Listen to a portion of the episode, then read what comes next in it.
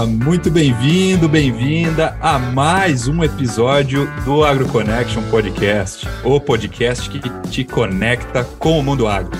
Aqui quem fala é o Alexandre Rosa, direto do estado de Nebraska, e como sempre, né, na carona comigo, Carlos Pires e Rafael Ramon.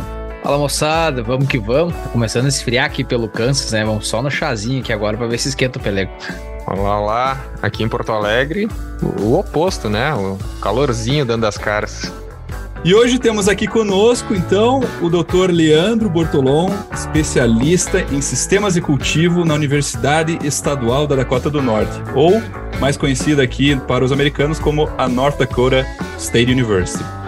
Leandro, que teve a oportunidade de acompanhar de perto as últimas duas safras na Dakota do Norte, né? A gente vem reportando aqui no AgroConnection, não no podcast, mas sim lá no YouTube, né? Com os vídeos da safra americana. Detalhes sobre, não só sobre a Dakota do Norte, mas o meio oeste inteiro. O Leandro na Dakota do Norte tem visto anos bem distintos, né? 2021, 2022, que ele vai contar para nós nesse podcast, dentre outros assuntos a serem explorados aqui. E vamos começar logo esse bate-papo né, com o nosso convidado de hoje. Então, Leandro, direto da Cota do Norte, seja muito bem-vindo ao AgroConnection Podcast. Alô, pessoal, beleza? Muito obrigado pelo convite, uma satisfação enorme estar aqui com vocês, né, para contar um pouco da história e como é a agricultura aqui no, no Up North. Excelente, saudações feitas, fique então ligado que já já estamos de volta com o AgroConnection Podcast. Fique agora com o AgroConnection Podcast. Informação, ciência e tecnologia. Aqui o conhecimento não tem fronteiras.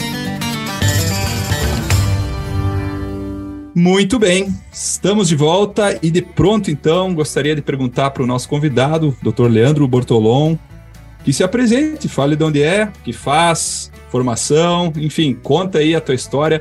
Esse é aquele momento que a gente chama aqui no AgroConnection, senta que lá vem a história. Barbaridade. Vamos lá, então. É, bom, sou Leandro Bortolom, sou nascido em Santa Catarina, na magnífica... É. Barbaridade? O cara começa com barbaridade e nascido em Santa Catarina. Mas calma lá. Já, já vou chegar, já vou chegar aí. ai, ai. Nasci na cidade de Xanxerê. Ah, no oeste é catarinense. Do lado de Xaxim? É perto de Chapecó? Xaxim? A piada, piada Xaxim. ruim aí. Faxinal. Tem o faxinal, hein? Já tu pegou o faxinal. Mas enfim. Boa, essa eu não sabia. Isso é nova, cara. Isso é nova Poxa, mim. Chapecó, então, faxinal. Isso aí, inclui aí. Mas, enfim, nasci em Xanxerê, né? Uma cidade né, do, do, do velho oeste catarinense. Uh, meus pais, uh, meu pai é gaúcho, né? De, de Jacutinga, e, no Rio Grande do Sul. Então, ele, a família do meu pai mudou para Xanxerê em 1950, se é mais ou menos nessa, nessa, nessa volta aí. Minha mãe é catarinense de Laguna. Laguna diz que é a cidade mais gaúcha de Santa Catarina, né? Por causa toda aquela né, da história envolvida com a, com a Revolução Farroupilha e tal. É, fiz. É, meu, minha família tinha indústria madeireira em Santa Catarina. Uh, depois migramos para Mato Grosso, né, com fazenda, também mais focado no gado. Um, uma pontinha da agricultura, e mas em 98, eu acho, por questões econômicas da época, né, e tal, a globalização e tal, acabou que a família optou por encerrar as atividades e, e meio que se aposentar, né? pagar as contas e se aposentar. Então acabou que meu sonho de entrar na agronomia era para ser era para ser fazendeiro, né? Para cuidar dos negócios da família. e acabou que, é, felizmente, acabei mudando minha, a minha, a minha história. Eu fiz agronomia em Pelotas, entrei lá em 97 e lá em Pelotas acabou né, crescendo minha, a minha a minha admiração pelo Rio Grande do Sul, que eu já tinha desde criança, né? Por ser filho do gaúcho, a gente então comemorava o 7 de setembro, né? Ou o 20 de setembro, né? Volta, volta, corta. É... Não, mas essa é boa, essa é boa pro pessoal é... se ligar. É. Pegadinha, né? Deixado, o que, que você comemora aqui? É, eu podia ter deixado, velho. Mas enfim. É, então lá em Pelotas é, foi onde comecei então a ter mais o entender mais, né, e da cultura gaúcha e claro, né, eu, eu sempre digo que eu tenho que eu sou gaúcho de coração, porque o Rio Grande do Sul me deu os dois amores da minha vida, né, minha esposa e minha profissão. Então isso aí não tem, para mim é, é primordial, né, cara. Então por isso que eu, eu me considero muito mais gaúcho do que do que do que catarinense, né? Amo amo Santa Catarina, obviamente, né? Mas carrego o Rio Grande é, no, no, meu coração. Terminou o mestrado, terminei a graduação, fui para o mestrado em Porto Alegre, né?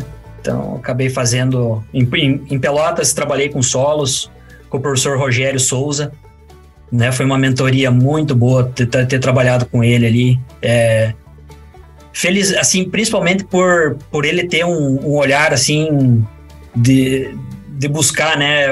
Foi um, uma experiência de, de tipo, o que está acontecendo no campo, qual é o que problema que a gente tem no arroz irrigado que a gente poderia estar tá trazendo para cá para resolver. Né? Então, achei muito interessante essa abordagem que eu tive com ele, né? De, de usar a pesquisa para solucionar problemas, né? Chegando em Porto Alegre, fui trabalhar com o professor Clésio Janello, uma experiência enorme para mim, porque uh, como o meu trabalho foi com análise de solo, né, até então no Rio Grande do Sul a gente usava o MLX, usa, usa né, o MLX1 para extração de fósforo e potássio. Então ele veio com a proposta de continuar alguns trabalhos que já tinham sido feitos antigamente e como é que a gente poderia aprimorar análise de solo com extração multielementar, porque o ICP estava começando a vir, né? Estava uhum. se tornando uhum. muito popular, já era popular aqui nos Estados Unidos, mas, mas acabava, acabou que no Brasil não, não, não tinha muito isso, né? Então ele falou, não, vamos começar com extração multielementar e essa foi minha meu mestrado, né? Na metade do mestrado, eu já tinha terminado toda, toda a minha parte de de pesquisa, de, de laboratório e casa de vegetação, né, que meu trabalho envolveu o campo, surgiu uma oportunidade para trabalhar no Mato Grosso, na Fundação Rio Verde. Não sei se vocês já ouviram uhum. falar, né? Então eu acabei é, saindo seis meses antes de eu defender e fui para fui lá. É, cara, foi assim, para mim, uma experiência fenomenal, sabe? de, de ter convivido com o pessoal, né? Até mando um abraço pro Clayton é, Bortolini, que foi, foi um dos, dos diretores da época, o Rodrigo uh, Pasquale, né? Que é o atual diretor de lá. Então, é, foi muito, muito legal para você ter uma experiência mais cerrado, né? Embora eu já tinha por ter família com fazendas na, no norte do Mato Grosso, mas, assim, trabalhar um pouco mais com, com a pesquisa, né? Em si, na, na região. Ah, mas ficou naquela, né? Eu, assim, não, mas eu, doutorado ainda me, me, me, me pesava na, na, na, nas costas, né, cara? Eu falei, não, eu tenho que voltar, cara. Aí acabei de novo conversando com o professor Clésio. Aí disse, não, vem pra cá então, vamos continuar o doutorado? Acabei voltando para Porto Alegre, fiquei um tempo lá de pesquisador do laboratório e a gente tinha recebido o ICP na época. Então, tinha que botar a funcionar, né? Então, eu tive uma, uma grata missão e oportunidade de poder trabalhar, de tirar da caixa praticamente, né? E, e, e me ambientar com, com equipamento. Então, aí no doutorado, acabei trabalhando com fósforo, né? É, revisão das recomendações de fósforo para plantio direto, a calibração do ICP para fósforo e potássio, usando MLX3 também, né, para análise solo. E também acabei que uma parte da minha tese a gente acabou buscando olhar um pouco a questão do impacto ambiental do fósforo, né? Porque tem muita região ali de aplicação de lodo de, de lodo, de dejeto de suíno, né, cara? Sim. E que acaba tendo muito transporte de, de fósforo solúvel para a água, né? Uhum. Então a gente acabou fazendo algumas coisas em relação a isso e mais tarde um, uma, uma tentativa de fazer uma equação para estimar o grau de saturação de fósforo como é que isso pode ser incorporado na análise de solo, né? Acho que até o, o- o Luciano Gattiboni também Professor Gatiboni. fez algo similar a isso também, Para Santa né? Catarina. Isso. Então, Esse é um a- gaúcho que foi pra Santa Catarina, né? Contrário. Exatamente. É, É. Até onde eu sei do Alegrete, né? Do Alegrete. Ele é do Alegrete. É. Foi, foi. Que diz que é muito melhor que o Uruguaiana, né? É o que eu Não é Manuel. Viana? Manuel Viana. Ma- Manuel Viana. Manuel Viana. Manuel Viana. Ah, Quem que era da Alegrete? Quem que era o... O o Gustavo. Gustavo, Mertens. Gustavo Mertens, é. é que o Gustavo, pessoal... é. O Gustavo Mertens que falou que o Uruguaiana era um bairro da Alegrete, né? Nossa, isso dá polêmica. Não, eu tentei, eu tentei provocar ele, não deu certo. Isso aí tá louco. Isso aí dá, dá, dá um podcast, isso aí dá um Dá- episódio. Dá, Muita dá categoria. episódio. É. Mas enfim, aí, aí acabei. Durante o meu doutorado, eu tive a oportunidade de vir para para Iowa State University para fazer parte do meu fazer o doutorado sanduíche, né? Então, ah, na verdade, foi a Iowa State University foi o meu host, mas eu fiquei ah, ah, fiquei desenvolvendo meus trabalhos no no USDA, ah, ARS, no antigo Soil Tilt Lab, e depois eles mudaram o nome para o que é hoje, né? Que é National Laboratory for Agriculture and the Environment. Quem que foram teus orientadores, ah, Leandro, do- ali, Ah. ali no, no Iowa? Iowa foi o John Cover, Uhum. tá? Durante o meu doutorado, no meu sanduíche. Nós trabalhamos com, com fósforo na risosfera. Então, como é que a gente poderia usar em área ripária, né? Quais plantas poderiam ser plantadas ali para aumentar a extração de fósforo para evitar que chegasse na água? Ah, bacana. Interessante. É, Legal. é bem, bem interessante, cara. Ah, Então a gente acabou instalando, instalando mini risotrons, né? Com micro, micro suction cups. Uhum. Então você consi- conseguia mensurar qual o impacto que cada cultura, milho, soja, trigo e algumas cover crops tinham em termos de aumentar a absorção de fósforo solúvel em água para evitar que, que fosse para para o rio, né? pro Rio, sim. Bem interessante. Bacana. Eu perguntei porque ali em Iowa tem o bom, tem o Douglas Carlin, né? Que também tá no, no USDA, só não sei se é no mesmo que você tava. Mas tem É, o, Jerry, o Jerry Hatfield, que era o diretor, né, do, do ARS no passado. Sim. E também tem um professor na Iowa State que é o Mike Castelhano. Não sei se na tua época ele já tava ali ou não. Sei que hoje ele é. Acho que talvez ele seja até o editor-chefe hoje da, do- da revista aqui da Sociedade Americana de Ciência do Solo, né? Do Soil Science Society É. of America Journal, se eu não me engano. O Mike, na verdade, cara, ele defendeu o doutorado no mesmo ano que eu. Olha só. Então, eu, eu tive lá em 2009, 2008, 2009, né? Então, o Michael ainda não era professor. O Doug Carlin, a gente trabalhou, dos trabalhos que eu tive com Risosfera, era com ele e com a saudosa Cindy Cambardella. Talvez Uau. vocês conheçam por... É, Pelo sobrenome, né? É. Uau, Cambardella. É. Nossa, tá louco. é, a, a minha esposa acabou trabalhando com ela, né? Teve, a- teve a, a oportunidade de trabalhar com ela. Eu voltei para voltei para Porto Alegre. O Jerry Hatfield abriu uma, uma position de postdoc lá. Então eu acabei voltando para trabalhar com o Jerry Hatfield. Tu trabalhou com o Jerry, olha só, que mundo pequeno. Pá. É, cara. Então, aí quando eu voltei para Porto Alegre, eu tinha a bolsa da CAPES, né? Aí o Jerry, ó, eu tenho essa, eu tenho essa, essa oportunidade aqui, tu gostaria de, de vir, de aplicar? Eu falei, eu quero, né? Então na época não era application, era bem simples, né? Aí fiz o application, fui selecionado e e aí vem o pedido de waiver, né? Certeza. Porque você fica um ano aqui, você tem que ficar um ano lá É, Sim. longa história curta, eu acabei pagando para CAPES, acho que seis meses da minha bolsa, de tudo que eu tive do benefício, para poder ele me liberar para vir para cá. Nossa. Então, né, nessa, nessa, nessa, nesse meio tempo, saiu o concurso da Embrapa. 2012. 2008, 2009, saiu o concurso Nove? da Embrapa. Ah, então. Antes. Aí, cara, faço ou não faço, né? Porque eu já tava pra. Já tava esperando só os documentos para poder ir, né? E, e libera ou não libera e tal. Aí a minha esposa também tava nessa, não, mas já que nós estamos indo pra, ir- pra ir embora, não compensa e tal. E aí, cara, o um meu compadre hoje, o professor Robson Andreasa, ele é também formado em Santa Maria e hoje tá em Pelotas. Nós éramos compadres, né? Somos compadres. Aí ele falou assim: Tchê, larga de bobeira e faça concurso uma vez, cara. Tu tá parado aí. Tu... vamos lá, vamos fazer. Vamos fazer, vamos fazer, vamos fazer. Ele compadre mesmo. É. E, e daí, assim, vamos fazer, porque na pior das hipóteses, nós vamos pra Bento Gonçalves pra passear, né? Que a prova era em Bento, né? Tomar um vinho. Ah, e, fiz- e fizemos, né, cara? Ah, ah, fizemos. Aí então eu fiz a prova da Embrapa, fiz todo o negócio e tal. E só que daí nesse meio tempo saiu a papelada, vim pro USDA, né?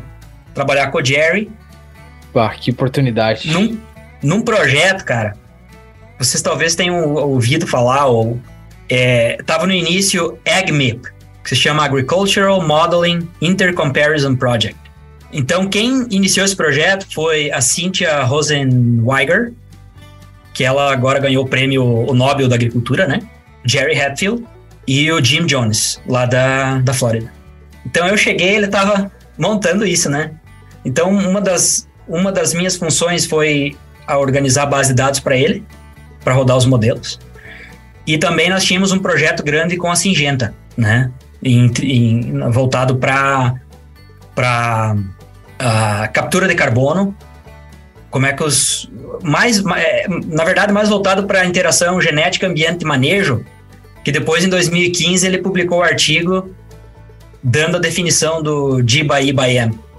Se vocês pegarem, entendeu? Então, nessa época aí que, que eu trabalhei com ele, que ele tinha montado esses experimentos para dar subsídio para essas teorias que, que ele acabou. Hoje todo mundo fala, né? Do. G by E né? Genética, é, genética, ambiente e manejo. Seis meses lá, eu recebi uma carta, uma ligação da Embrapa, né? De, ó, tu tá na lista para ser chamado, né? E aí, poxa, e tinha também aquela questão de limitação da minha esposa por causa do visto, né? Do visto de trabalho. Então tava difícil de conseguir alguma coisa. Se vocês lembrarem bem, que nós viemos para cá, tava bem na recessão, né? Do 2008, da É. bolha imobiliária, É verdade. 2009. Então tava bem complicado de, de encontrar de encontrar oportunidades e tal. Aí eu sentei lá e conversei com o Jerry e chorei, chorei minhas pitangas, né? Diz, ó, cara, minha situação é essa. e tal. Ele falou assim, ó, Leandro, pensa bem, porque a pós-doc é, é temporário, né? Eu queria muito que você ficasse, mas você tem uma oportunidade que é permanente e a gente pode continuar trabalhando junto e fazendo parcerias e tal. Colaborando. É.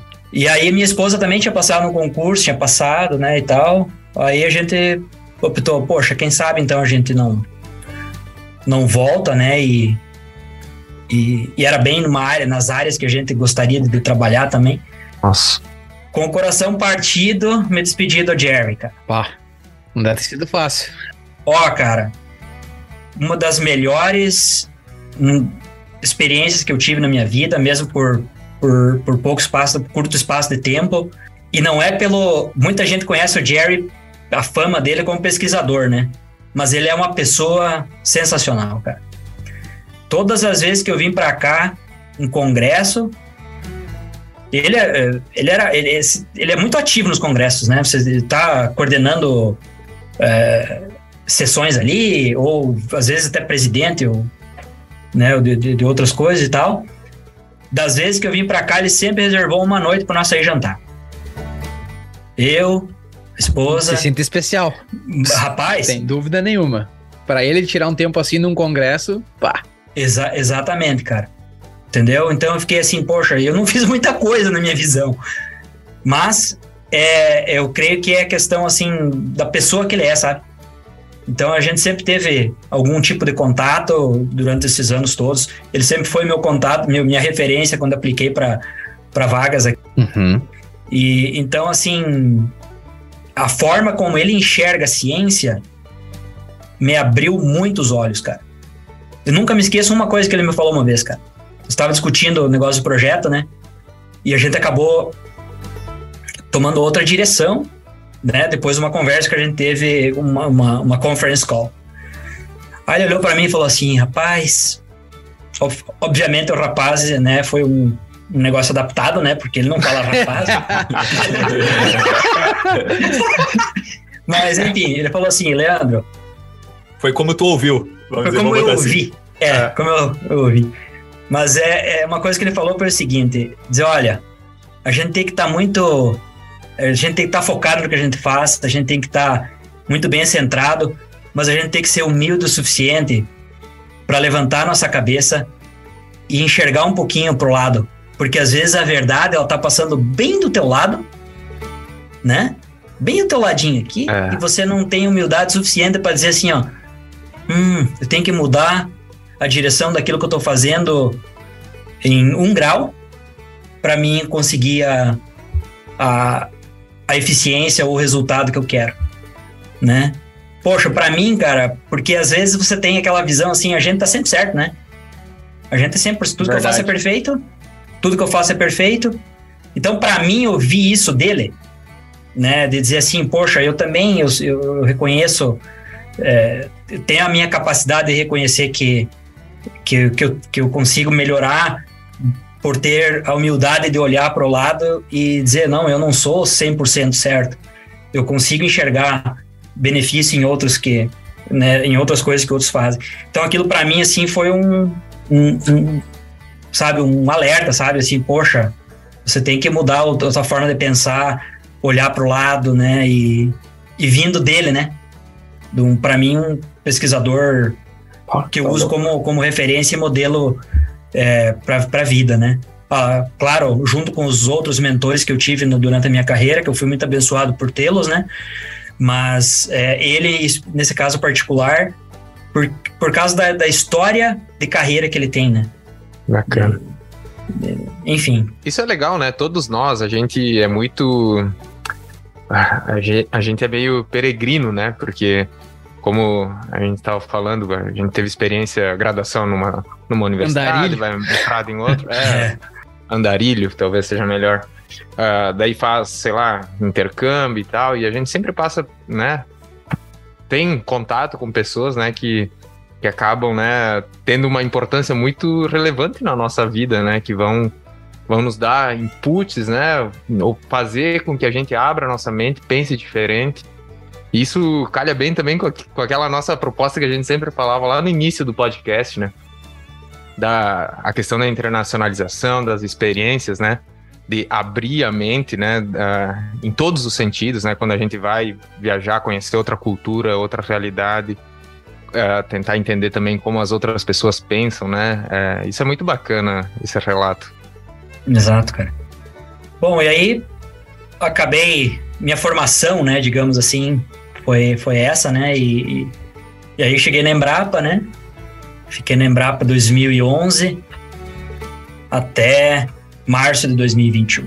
Então, eu tive lá nove anos. O ano passado. É. Uhum. Um bom tempo. Então, também uma experiência, nossa, fantástica. Embrapa é uma empresa muito boa de se trabalhar. Né? Como qualquer empresa tem seus, suas particularidades, né? As suas, as suas limitações, muitas vezes.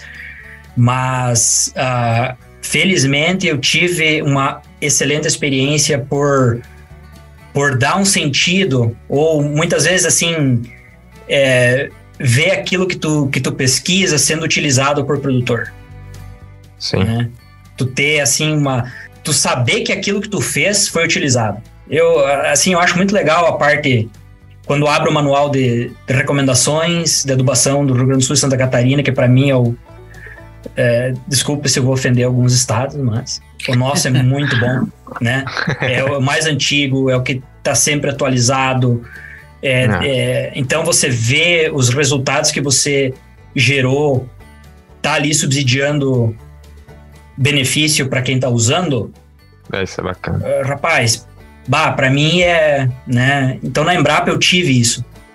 Eu pude ter essa experiência também, né? A gente, a gente acabou desenvolvendo é, um experimento de longa duração, né? Que até, até não se sabe é o mais antigo do Tocantins, com 10 anos, né?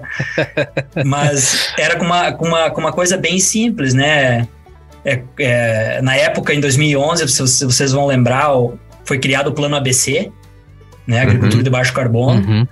E a Embrapa era responsável por implementar isso no Brasil, né? Em termos de pesquisa, em termos de, de transferência de tecnologia. Então a gente, a nossa equipe em Palmas pensou como é que nós vamos resolver os principais problemas do Tocantins em relação ao plano ABC. Recuperação de pastagem degradada, aumentar o plantio direto e integração lavoura-pecuária, né? Então, a gente acabou optando por desenvolver uma técnica que outros estados já tinham sido trabalhado, né? Que é bem simples, né? Sobre semeadura de forrageiras na soja. Então a gente pegou uma área degradada, né? Fizemos todas as medições de, de baseline, implementamos uh, um experimento, dois experimentos foram uma área pequena, dois hectares, dois experimentos. Então um a gente avaliou a sobre semeadura na soja com cinco forrageiras, das principais focadas para o estado. E no segundo experimento foi mais doses de semente, para ajustar as doses de semente, né? A taxa de semeadura para atender, né? O, as, as, a, que para quem quisesse fazer só planta de cobertura ou então a gente desenvolveu um, um trabalho lá para atender três pontos importantes do plano ABC. Foi como é que eu recupero o pasto degradado com soja, que é mais barato para o pecuarista, né?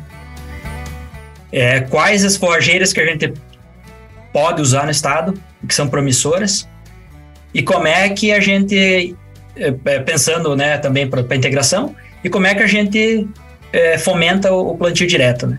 Então, depois de 10 anos, cara, em 2020, no, no aniversário de 46 anos da Embrapa, a Embrapa elegeu essa tecnologia que a gente acabou investigando local lá, como uma das principais tecnologias para a região norte, né? Que o Tocantins está localizado na região norte. E se você for ver, cara, a quantidade de produtor que usa isso lá no estado é assim, ó, é, é, é porque a, a, parte legal da Embrapa é isso, né? A gente montou um, um, uma forma de trabalhar que a, a, nossa equipe fez a pesquisa e tinha outra pesquisa da transferência de tecnologia. Então, a, o pessoal usou uma rede de 30, mais ou menos 30 consultores, e cada consultor desse tinha que implementar essa tecnologia nos seus, nos seus clientes, né? Uhum. Então. Interessante. É. Então, 30 consultores. Muitas vezes eles iam em 3, 4 produtores. Então, quando vê, nós estávamos com 100 fazendas implantadas, cara. Sim. Né? E, e, então acabou que isso aí que você faz na pesquisa, claro, a gente estudou emissão de gases, estoque de carbono, produtividade, rentabilidade, né, ao longo dos 10 anos e mas a parte mais que eu acho mais interessante de tudo isso é que você vê produtor usando. Né? Dizer, ó, oh, não, eu vim aqui, eu aprendi com vocês, eu investiguei. E não é nada de, de diferente, sabe? É para porque nem todo produtor consegue fazer soja milho, né, cara? Então aquele que só faz soja vai fazer o que depois? E solo do cerrado, cara, nós estamos falando para você manter balanço de carbono positivo, é 14 toneladas de, de matéria seca anual para cima. É. Não é pouco, né? né? E quanto chovia lá? Quanto chove mais ou menos lá, pra ter uma ideia? Onde nós temos o experimento, mais ou menos 1.500. Nós tínhamos uma outra área de produtor a 600 quilômetros de distância, mais ou menos, que já chovia 1.800. Ah. Nossa, é bastante. É bastante. É. Bastante. Alta temperatura, imagina. E focado e, e chove em oito meses, né? Exatamente. É chuva, hein? Se, seis. É, é chuva, cara. Seis, dá, dá seis. É. Ah. é chuva, cara. É chuva. Então, pelos dados que a, que a Elisandra, minha colega esposa, acabou levantando lá e modelando, é, 14 toneladas você basicamente tem balanço zero, você não aumenta. Para aumentar, você tem que ir a 18 toneladas. E você, se você pegar. É, cara. E se você pegar os trabalhos do professor Juca. Do professor Juca Sá. Do Caçá. É. é. Corrobora.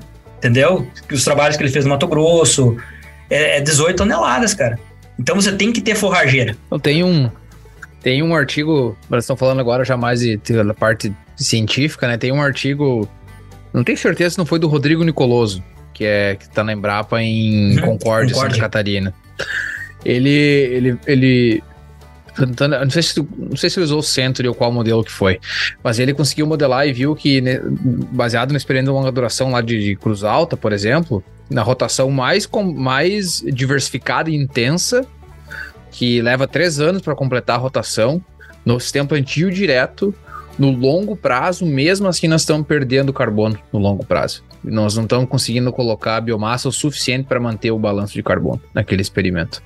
E olha que é um experimento que tem, uh, tentando lembrar a rotação aqui, mas é, é, é trigo, soja, é, se eu não me engano, depois vem uma eu, eu, eu, não vou lembrar a rotação completa, mas eu lembro que tem trigo, tem soja, tem aveia com ervilhaca, tem nabo, tem milho, enfim, bem intensa e diversificada, e mesmo assim, no longo prazo, a gente não tá conseguindo empatar carbono no sistema. Olha, cara. Caramba. É, então, é por isso que lá, pelo menos a minha experiência lá no, no Tocantins, né?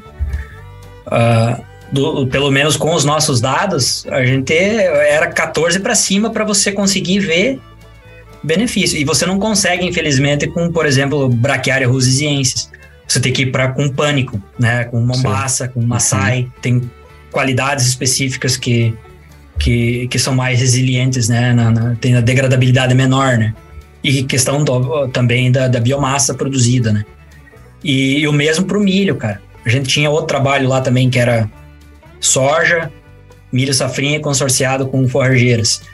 Se você seguisse no, na braquiária, cara, mesmo assim com a braquiária, pelos dados que a Elisandra teve lá e modelou, você não consegue, a braquiária não consegue te dar a quantidade de biomassa suficiente para poder é, chegar a balanço de carbono positivo. Então você tem que ir para para pânico, né, cara?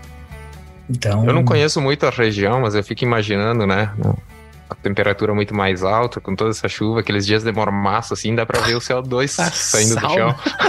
Cara, ó, vamos pegar o milheto, basicamente todo mundo conhece. Dessecou o milheto, plantou, em 20 dias, a gente. Não tem mais nada, cara. Tem certo, só, cara. Sobra, só, sobra só o, o Só talo. o talo. Aqui eu acho um milhete de três anos atrás, se eu for procurar nas lavouras ainda.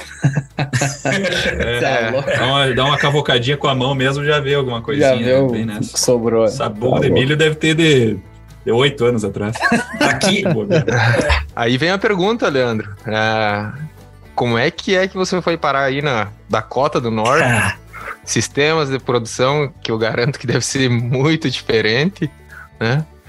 E e o que que te levou a chegar aí? Ah, deve gostar do frio, né? Só pode. Eu acho, eu tava querendo fugir do calor, queria achar uma forma de estocar Extremo, carbono. Né? Tocantins espantou, espantou o catarinense gaúcho lá do Brasil. Mais ou menos. É, cara, é um, é, são conjuntos de fatores, né?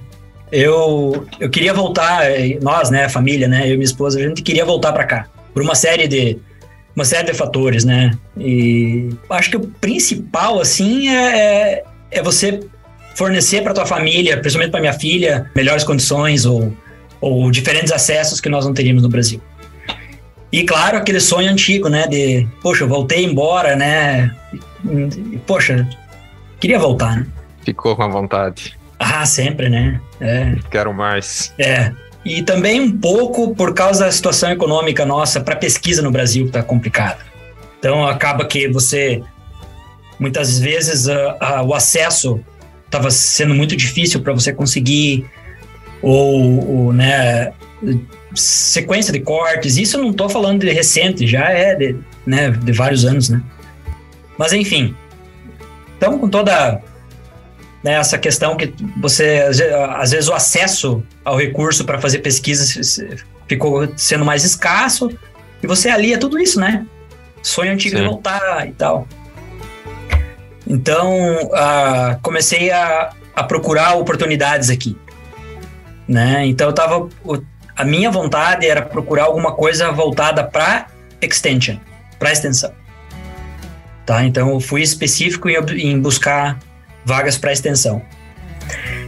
E de repente entrei na, na página da NDSU, porque já conhecia aqui, porque o Paulo Flores, que é, é João Paulo Flores, né? Ele é professor aqui na parte de agricultura de precisão. A gente se conhecia de Porto Alegre, porque ele fez o mestrado doutorado lá também. A gente já tinha contato, né? Tentado estabelecer alguma parceria enquanto ele estava aqui no Brasil, para trabalhar junto e tal.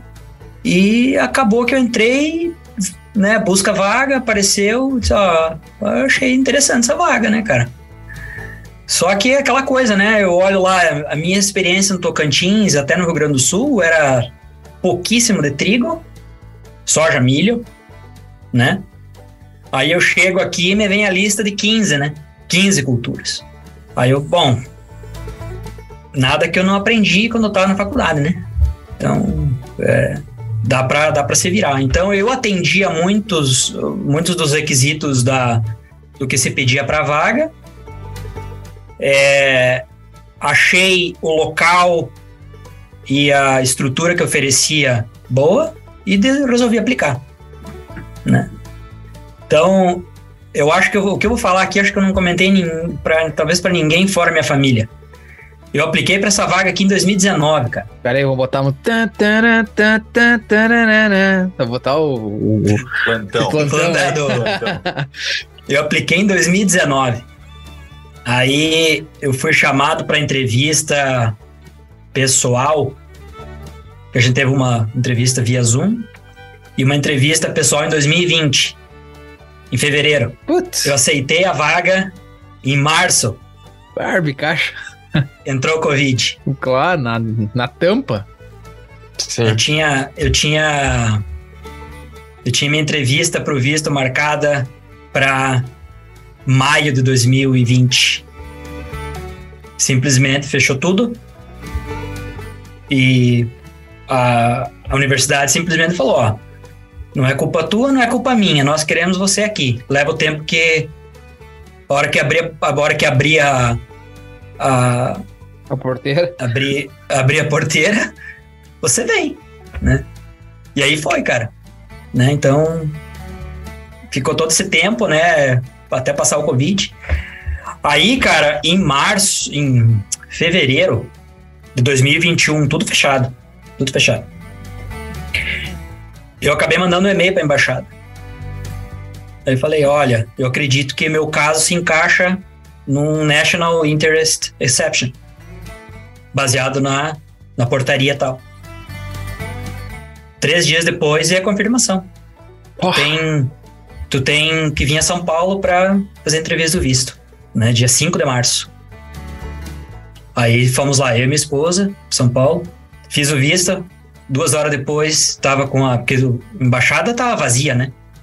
Nós estávamos em oito pessoas lá, porque só atendia caso excepcional, né? Aí eu recebi o visto, ó, você tem 20 dias para entrar no país. Nossa. Porque, porque, porque é, é exceção no interesse nacional, por causa da portaria. Aí, dia 15 de março, eu comuniquei meu, meus chefes na Embrapa, né, ó, tô, tô saindo. Dia 24 de março, embarquei para cá. Meu Deus do céu, cara. Caramba. Tá louco. Aí o, o voo, só uma curiosidade, o voo tava vazio. Tava só tu ali, tu e o piloto ali, bem de boa. Basicamente, cara, tava bem vazio o voo. E quanto custou esse voo? Dá pra nós, nem sei se dá pra nós perguntar, isso aí só de curioso, um voo vazio assim no meio da pandemia. Em cima da hora. Não, eu não me importo falar. É, cara, eu não me lembro, tá? Eu não me lembro. Mas eu acho que foi em torno de uns 13 mil reais. 13. Três. Ah, por pessoa. Três. Não, né, não foi caro. Se Não, tu for tá louco. por one, por uma, por one É way. muito bom. É. É, tá. E Até Fargo. até. Eu vou ir até Minneapolis. Minneapolis, peguei um carro e vim dirigindo. Não, não é, não é nada ruim. Porque. É, porque o preço tava melhor até ali, né? Até, até Uhum. Então, Então, aí dali a gente alugou uma, uma, uma, uma SUV grande, colocou todas as tralhas, né? e você vem com a bagagem, né, cara? Aham, tá louco. E, Imagina. você- E aí, sete horas de, de, de, de carro até aqui, né? Com menos cinco na cabeça, de frio. Que loucura, cara. É, É, tá bom. então- né? Tocantins pra menos 5. Nossa, sair de Palmas tava 30 e bico, né? Pá, tá louco, saiu do Tocantins É. pra... Mas isso até é bom, é, é, que se a gente for pensar, né, a gente falando do frio, a, a Dakota do Norte faz divisa, né, fronteira com o Canadá, né, parte de cima da Dakota do Norte, né. É uma região de, de latitude grande, né, e consequentemente uma safra bem mais curta, né. E você até já comentasse isso agora, mas a gente vê uma grande diversidade de cultivos por aí, né? Quais são, quais são os cultivos mais utilizados é, na Dakota do Norte, só para dar uma situada aí no nosso ouvinte brasileiro. E qual é a tua filosofia ou estratégia para atender os produtores nesses diversos cultivos, né? É legal. É, vamos dizer que teve uma experiência talvez maior com milho e soja no Brasil, aparentemente, baseado no que a gente conversou aqui. É alguma coisa com forrageiras. E como é que foi chegar na Dakota do Norte e ter essa explosão de coisas para trabalhar? Cara, é, a Dakota do Norte é um estado muito interessante, no meu ponto de vista, sabe? Eu tem vários estados, eu já morei em Iowa, né? Conheço Nebraska, conheço o meio oeste todo. Mas a Dakota do Norte, ela é a segunda maior em crop, em área de, de, de, de cultivo. Nós temos quase 30 milhões de acres, né? Ou 15 milhões de, de hectares plantados. Acho que só, acho que só perde pro Texas em termos de, de, de, de área de croplands, né? E acho que depois daqui vem o Kansas, né? Uhum. Terceiro a, a diversidade, a Dakota do Norte é o principal produtor em 15, em 15 commodities, né? Então é mel, maior produtor, uh, trigo, trigo, uh, canola, girassol, flax, tá? Flax é, é muito utilizado em tipo gergelim para colocar em, na, na, comida, né? É o linho, né? Pão. Linho, é o linho. Linhaça. Isso. Linhaça. Isso. Linhaça. Isso. Ah, o que mais, cara? As pulses, né? Grão de bico, lentilha, ervilha. Ah, nós não somos entre os top 10 de milho e soja, né? Embora nós temos aqui de soja mais ou menos 7 milhões de acres, vai dar 3 milhões e meio de, de, de hectares, né? E de milho, mais ou menos 3 milhões, então dá 1 milhão e meio, 1 milhão e 800, né? É, trigo em torno de 5 milhões de acres, 6 milhões, então daí uh, essas conversões que a minha acaba. Mas vamos lá. Eu sempre divido por dois para facilitar. É, facilita. né? Mas é, para facilitar. Mas aí em torno de, de 3 milhões e meio, 4 milhões de hectares, né? Então, e a... esse é trigo de primavera, né? Isso. Trigo de muito bom, tua. E é o eu ia falar o, o, a, o trigo tipo durum, né? Que é o é bem comum aí, certo? É. Então o trigo aqui nós não temos muito, muito, muita área de trigo de inverno, de, né, o winter wheat. O nosso basicamente é trigo de, de primavera e o durum. O durum que o mercado dele é específico para para massa. Pá. Né, pra... Dá um macarrão isso aí. É. Então, acho que nós somos o principal também produtor aqui, né?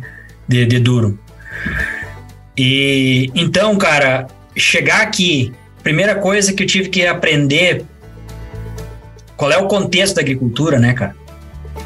É, porque o trabalho, meu trabalho é voltado para extensão, né? Então, como o Extension Specialist, a minha função, minha, meus principais clientes aqui são os agentes de extensão.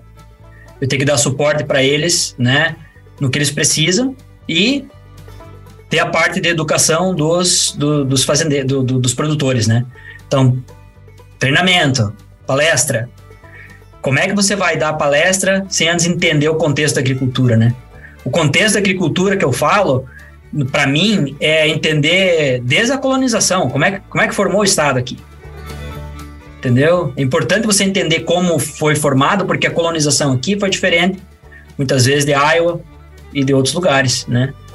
Da, do, do meio oeste. Então, como é que se deu a colonização aqui? Como é que como é que os produtores pensam no sistema de cultivo deles aqui com dada essa diversidade, né? E como é que eu desenvolvo um programa de extensão que resolva os problemas que eles estão tendo, usando todo o conhecimento que a, que a universidade tem e que possa ajudar eles a, a resolver os problemas que eles estão enfrentando. Então, a Dakota do Norte, é, ela tem duas regiões bem distintas, né? Então, se, você, se a gente costuma dizer a leste do rio Missouri, né? Que é a região é, da divisa com Minnesota, região do, do Red River Valley, que é onde está concentrada a maior produção de soja e milho. Se vocês pegarem nas estatísticas, tem um condado de Cass. Cass County. Ele é o maior, ele é o condado dos Estados Unidos com maior produção de soja. Você não vai achar outro condado que tenha soja o tanto que tem em Cass County. Então, e você vem para o outro lado do rio Missouri, né? A, a diversificação é maior. Por que isso? Por causa do, em parte, do regime hídrico, né? Então, na região de Fargo, no, na, na, região leste e sudeste do, do estado da Dakota do Norte, e até, até subindo um pouco para noro, noroeste, é, nordeste, desculpa, é, nós temos um regime hídrico aí de 20 inches de chuva, o que dá aí em torno de 500 milímetros a 600 milímetros. Você vem para o lado oeste, que é a região onde eu tô, nós já estamos falando aí de 13, o que é 400. Entendeu? 400 milímetros. Oi. Fargo é 20 inches, 550 milímetros? Histórico, é. Você consegue pois 18. É igual para nós. Né? Eu tô aqui na parte centro-oeste de Nebraska, é o que chove aqui, exatamente é. isso. É, 18, né? Eu tô aqui há dois anos, eu nunca vi 14 aqui em Minot. Nós tivemos oito. Quer dizer, se você pegar na, na meteorologia, o dado meteorológico, você vai ver 13, né? O problema é o quanto caiu durante o, os, os 120 dias de cultivo. Esse é o problema. Sim. Né? Então, a, essa diversidade de culturas, porque nós não conseguimos fazer double cropping aqui. É, um, é uma chance. E deu. Né? Nossa, nosso plantio começa aí uh, metade de abril em diante, né? Com os, com os, os cereais de inverno. E a gente segue plantando aí até metade de junho, mais ou menos. Que é onde a gente finaliza com o girassol. E aí começa a colher anos normais aí, metade de agosto em diante, e segue a colheita até metade de novembro, mais ou menos, né? Então, é essa, essa entender como se dá a rotação, o que, que o produtor leva em conta para colocar a rotação ou não, ou usar determinados tipos de cultura, isso aí é um pouco complicado, foi bem desafiador para mim, né? Imagina é, só entender entender a, a, como é que você coloca toda essa diversificação é, trabalhando em conjunto, né? Então, na minha região aqui, o pessoal costuma dizer que a soja é uma cultura nova. Hum, olha só que interessante, né? É, é, eu, tenho, eu recebo muitos produtores que, ah, eu plantei, plantei soja uma vez em 2006, agora estou tentando de novo né? E se você continua subindo ou indo em direção ao oeste, é cada vez mais frequente, né? Mas tem aumentado a área, obviamente, por questão de mercado, né? Por ter variedades que, que se adaptam melhor também à, é, região. E, e, a mesma coisa para o milho. Eu não tenho muito, muita área de milho aqui. O Alexandre que morou aqui, né, na região também pode falar um pouco, né? Mas uh, não é uma região que é muito é, forte no milho, assim. Por outro lado, o trigo domina, né? O trigo é o que domina. E aí, nas áreas de rotação, que entra a canola, entra a linhaça, entra as as as as pulses, as pulse crops, né? É, os pulses. E... e tem irrigação por aí? Como é que é? Na, no meu entendimento, tem pouco. Tá? Não é utilizado muita irrigação aqui. É bem, bem esporádico assim o, o uso. Tem algumas questões a legislação de condado que impede o uso da água, uhum. né? Então cada condado tem uma política diferente. Tem condados que às vezes não permitem que você faça os, os tiles de drenagem, uhum. né, para permitir que você consiga drenar mais a água para poder para poder facilitar o plantio quando está muito muito úmido, né? Então é bem é bem é, diferente do, do que a gente conhece do Nebraska ou do, do Iowa, né? Então tem, na minha visão, eu considero que tem pouco pouca irrigação uh, sendo utilizada aqui. A maioria é, é, é sequeiro mesmo. Né? E sequeiro mesmo, né? Eu tava aqui, agora tu foi falando, eu fui, peguei. A gente sempre fala, né? AgroConnection é o podcast, precisa escutar com o mapa, né? Tem que abrir aqui. Exato. E foi o que eu fui É. fazendo. Eu fui olhando, né, que tava o Missouri River, baixei o mapa de precipitação, já olhei aqui onde chovia mais, onde chovia menos. Achei o Cass County aqui também, né? Que é. Aparentemente ele. Fargo faz parte do Cass County. Faz parte. É, Isso. então é isso. Mas é um, é um county grande, aparentemente, né? Olhando assim Grande, ele aqui, dá, é. pra, dá pra perceber. É, é bem interessante de ver como. Se for pensar o leste do Kansas, ainda a gente tem aí. É, mil e. Pra, assim, se tiver sorte, 1.200, 1.300 milímetros. A região mais central aí sim vai chover 500, 600, né? Que é mais ou menos o que chove lá no. é, é, lá no Alexandre, tá, né? E Dakota do Norte.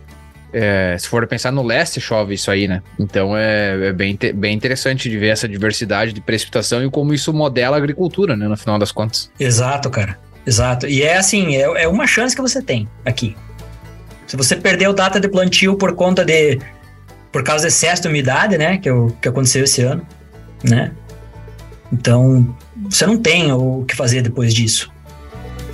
Né? Porque tem o período de. de o que complica pra gente aqui é o período de frost, né, cara? Da primeira geada que vem abaixo de zero, né? Temperatura abaixo de zero, que tem um monte de sorgo aqui plantado. Que o pessoal quando que é isso? sorgo. Quando, quando que é pra vocês a primeira, primeira geada? Nós tivemos a treta. Nós, Já teve. nós já deu? Falando sério? Ah, tá É. louco. Nossa. Ah, não. Já deu. Zero grau deu. Tá o sorgo aqui na nossa, na nossa fazenda. Na nossa fazenda aqui do, do, do experimental aqui. O sorgo tá. tá... Você foi? Caramba. Aqui o sorgo você foi por causa dos passarinhos. Comeram metade das espigas da, da, da inflorescência lá da, É. do experimento. É, aqui é uma das principais pragas pro girassol, né? Aqui pra nós, a primeira, a primeira geada vai ser aqui no Kansas, vai ser final de outubro, início de novembro. Olha a diferença. E nós É. estamos aí, É, dá muita diferença. de borda a borda, estamos o quê? Umas 9 horas? Menos até, É, por aí. mais ou menos. É, por aí. Ah, diferença Entendeu? Então- gigantesca, né? É. Então, como é que você ajusta, cara, a tua rotação? Que cultura tu vai colocar para você? Tu tem muitos fatores para controlar o que tu tem que levar em conta no teu, no teu esquema de rotação. Evitar gramínea sobre gramínea, né? É, se você tem muito nitrogênio no solo, o que, que tu vai colocar para não atrapalhar a nodulação, por exemplo? Por... Claro, o pessoal tava preocupado ano, ano passado, né? com, com a soja, meu Deus, tem muito nitrato, vou botar soja, não vai nodular. Né? Então tem, tem algumas, algumas particularidades que a gente que a gente encontra, né, cara? Na hora de, de, de, de estabelecer o. Obviamente que, que sempre o que, o que baliza é o mercado, né? Mas falando assim da região que eu estou, o, você não encontra produtor com menos de cinco culturas. É difícil, cara. Isso é bem interessante, né? Pensando em diversificação, né? Toda a rotação de cortes, rotação de cortes, de- de- com essas cinco culturas, tu, diz assim. É, O que eu trabalhei, por exemplo, tinha quatro: né? trigo, É. ervilha, ah, canola, e aí ele fazia um, um gado de corte, na verdade eram três. Mas ele volta e meia voltava com milho também, então. entendi. Mas ele tava mais pro oeste, né? Ali pro. É, a gente tava bem na borda ali que tu falou do É. Mississippi River, né? É, é. Então, Ou do assim. Missouri River, desculpa. Sim. É bem comum, assim, eu, eu, a maioria dos produtores que eu, que eu conheço aqui da região, ou dos meus agentes que, eu- que a gente trabalha junto, é 5, 6, 10. É, é- você anda 15 minutos aqui, você bate numa lavoura, você conversa com a pessoa, não, eu tenho 10 esse ano. É bastante coisa, né? É. E, Diversificação. co- e, e outra, cara, e outra. Geralmente é o cara sozinho, com a esposa e um filho. Nós não temos aqui, não tem empresas, entende? Você tem grandes lavouras, mas não tem empresas. Então o negócio é familiar. É mil acres, mil e duzentos acres, é, é um pouco assim, a- ou 1.200 acres dá 500 hectares, né? É. Uhum. Por aí. Então é, a- é o, o- onde o Alexandre estava é um pouquinho fora, é o ponto fora da curva. É. Né? Eles são, eles têm muita área, né? Mas nós É. tocava em sete. Dava E, ó, 15 mil aí. acres, tocava em É. sete. em 7. Entendeu? Então, assim, por que, que é importante falar isso? Porque, por exemplo, o cara quer colocar cover crop, né? Eu tenho soja. Eu quero colher minha soja e plantar cover crop. O cara tá o cara tá colhendo. A esposa ou o filho ou tá no outro trator com o grain cart e o outro tá no, no, no caminhão levando pro, pro elevador, né? Ou pro silo ah, na fazenda. Quem é que vai plantar? E, é. e, já, e já deu a primeira geada também, né? Já, já tem mais Exato. essa ainda. Exato. E aí ah, o tá cara. Tá eu, quem é que eu vou colocar no, na, na plantadeira para plantar a cover crop em tempo? Porque é timing é tudo, né, cara? Desafio bem grande mesmo. Exatamente, cara. Então, assim, eles têm uma, uma carência bastante de mão de obra para cá. Por isso que talvez né, de... a Dakota é um dos estados que mais né, leva o brasileiro né, a trabalhar em fazenda. Talvez esse seja um dos motivos. Né? Exato. Você vê aí, eu não sei se eu posso citar aqui, depois vocês editam, mas o, o exemplo que eu, que eu acompanho do. Altuati. Do João.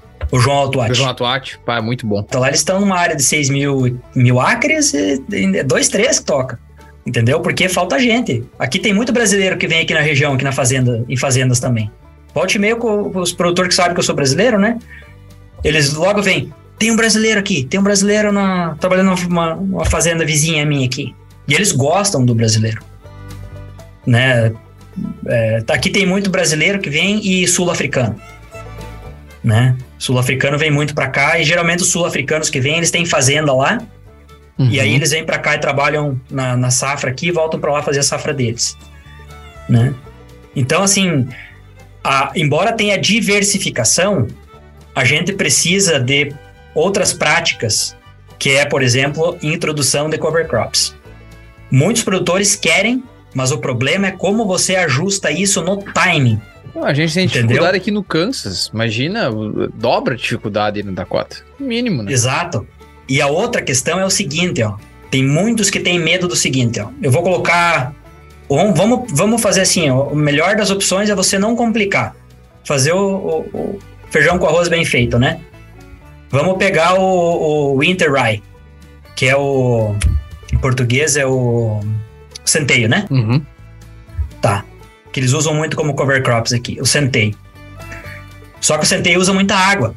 Então nós agora. Usa. Nós temos umidade para plantar. Só que a gente tá, de acordo com o mapa de, de monitoramento da seca, nós entramos na área de D1. Entendeu? Uhum. Uhum. Então, se você colocar Vai tirar essa água. Você vai consumir essa água. Entendeu? Obviamente, tem vários estudos que aqui na região que você.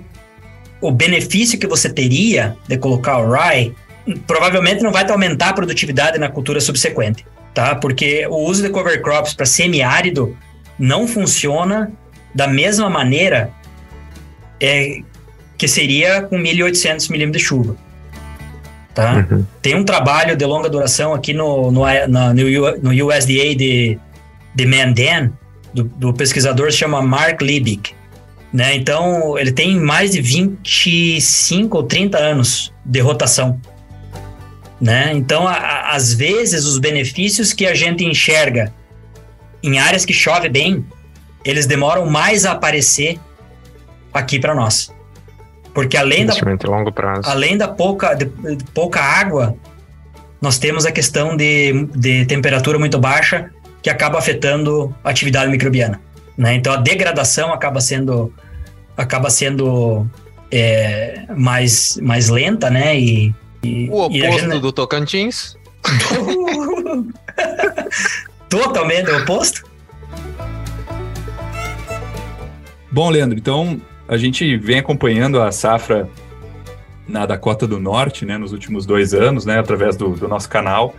E, bom, e conforme tudo que tu falou dos desafios desse, dessa quantidade de cultivos, né, que montar esse quebra-cabeça, tu acabou de falar que o próprio monitor da seca, o, o tá, já está na área D1.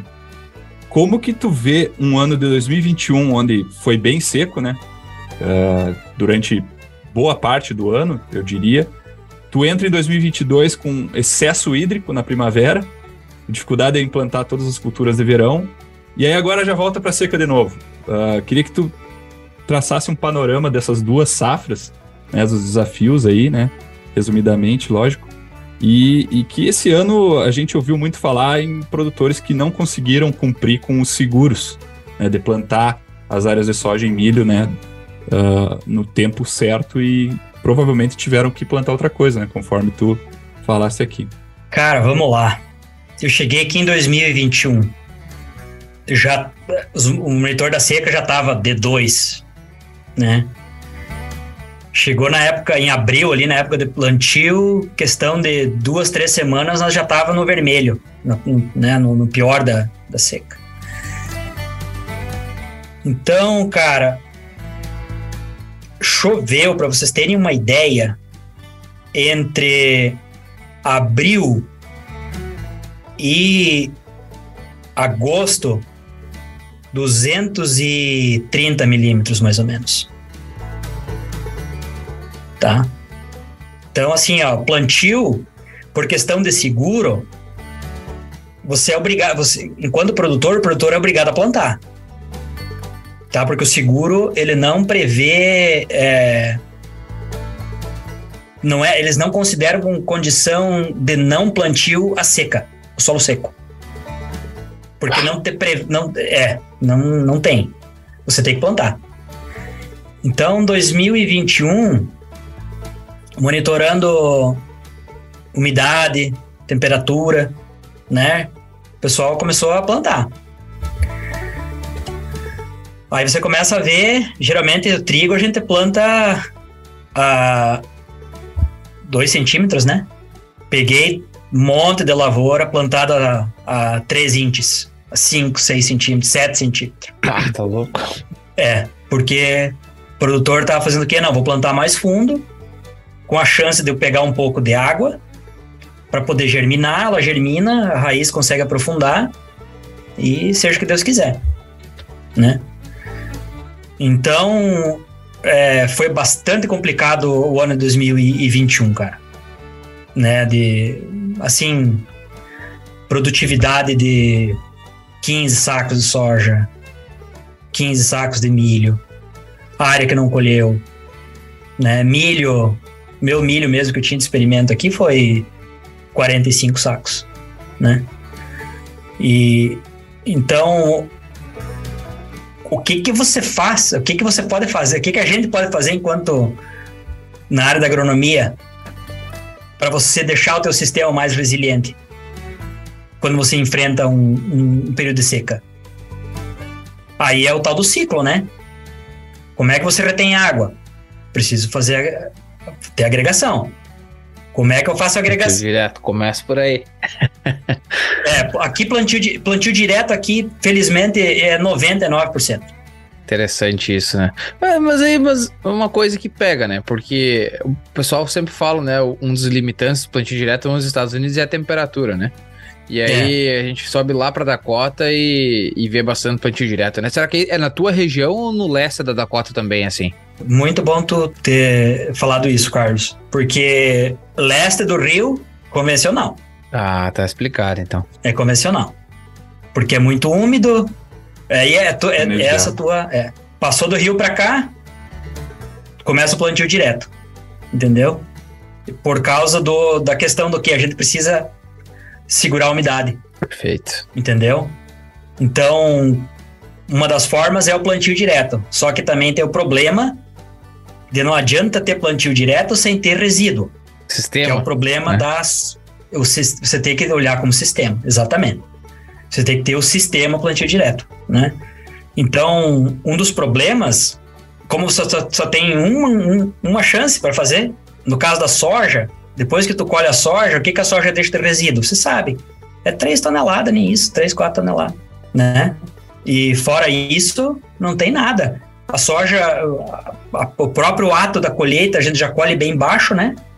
Então, o próprio, o próprio talo da soja que tem não, não tem nem função de segurar neve, cara. Que poderia ser um, uma estratégia para você é, conseguir capturar mais água, né? Que é uma das estratégias que a gente usa aqui. Altura de corte da, da, de algumas culturas. para poder ter resíduo e fazer o, a captura da neve para você ter mais neve na hora de, de, de plantar. E então, ano passado foi bastante nítido para mim quando você ia para o campo. Se você pegasse a área que tem pouco resíduo, automaticamente ela tem mais água, entendeu? Porque ela teve pouca pl a, planta de soja, né? A evaporação uhum. ela chega a ser menor no, por causa do frio e não evapora tanto. Então, em, em área de soja ou área que foi uh, pousio no ano passado, o pessoal conseguiu tinha um pouquinho mais de umidade. Né? A área de canola, para mim, eram as melhores áreas que tinha umidade era a área de canola. Né? Porque aí você tem, o, tem um pouco do contrário. Você tinha aí. Eu não cheguei a mensurar a questão de resíduo de canola, né? Mas a, a quantidade de umidade que você tem no resíduo de canola era muito grande. Então, essas áreas de canola, né? Você consegue. Eu acho que deve ter mais de 7 toneladas, tá? De quase, chega quase. O trigo aqui chega a ter mais ou menos em torno de 10 toneladas de, de resíduo fica, fica. A área de trigo não precisa nem falar, né? A área de trigo tu não sofre com, com, com, com excesso ou falta, até excesso que aconteceu esse ano, né? Mas puxando a, a questão da, da, da, da, seca do ano passado, né? Então, a, voltando ali, como é que tu ajusta na época da seca para você conseguir entrar é, e plantar sem problema. Então, como não tinha água, a estratégia foi: vou plantar mais fundo para tentar pegar umidade. Essa foi a estratégia. Não veio chuva, né? Então, muita gente, muitos produtores é, acionaram seguro e muitos poucos, e alguns entraram com o Preventing Planting, né? Que talvez uh, no Brasil a gente não tem isso, né? Mas é, é, é, é algo que benefício que você recebe porque acabou a época do plantio, é, passível de ser segurado. Então, nessa área você recebe uma compensação. Mas ela só você só consegue receber isso se for com excesso de umidade. Com a seca, a seca não é considerada impedimento para plantar. Não. Ah, tá louco. Estão precisando de uns agrônomos lá na, na parte política. Pois é, cara. É, ah, é complicado, né? É. E aí, ano passado, você junta a seca, é, eficiência de herbicida é bastante reduzida quando você tem seca, então teve muito problema de planta daninha, principalmente coxa, né, que é, uma, que é a, a planta daninha principal aqui que nós temos. Ainda não temos o Palmer aqui, o, o caruru, né? Ainda não chegou aqui, né? Na nossa região, principalmente. Espero que não chegue também. Sorte de vocês, né? É. é. Por, mas nós temos a, a colcha, né? Que, que já, tá, já tem resistência de herbicida, nós não temos muitas opções ainda para controle. Então, ano passado vocês, vocês acompanharam, né, toda, todo o drama nosso aqui de, de, de, produtividade, né? Foi a pior seca que teve nos últimos 30 anos aqui para o estado. Afetou não só é, culturas, mas principalmente pastagem, né? fornecimento de pastagem, qualidade de água para os animais, é, contaminação de água por, por, por, por cianobactérias, né? Uhum. Então vem todo o pacote, né, cara, do, do, do, problema, né? E aí você colhe, né? O pessoal colheu, quem colheu, né, tem que colher. Chega em outubro, então todo mundo fez, fez o pré, o controle pós pós colheita ou no fall, né? o controle de planta daninha que a gente faz aqui na, no outono. Aí me vem 3 milímetros de chuva, ou quase 80, 3 é, milímetros, 3 inches de chuva, ou... 3 inches. É, 80, 80 milímetros de chuva. Aí, um catatal de neve durante, a, durante o, o tempo normal, isso vai, né? Ah, tá louco. Vai enchendo o solo de novo de água né? E o monitoramento da seca continua. Então você viu o mapa mudando. Saímos do D, D, saímos de D3, D2, D1, chegamos no D0.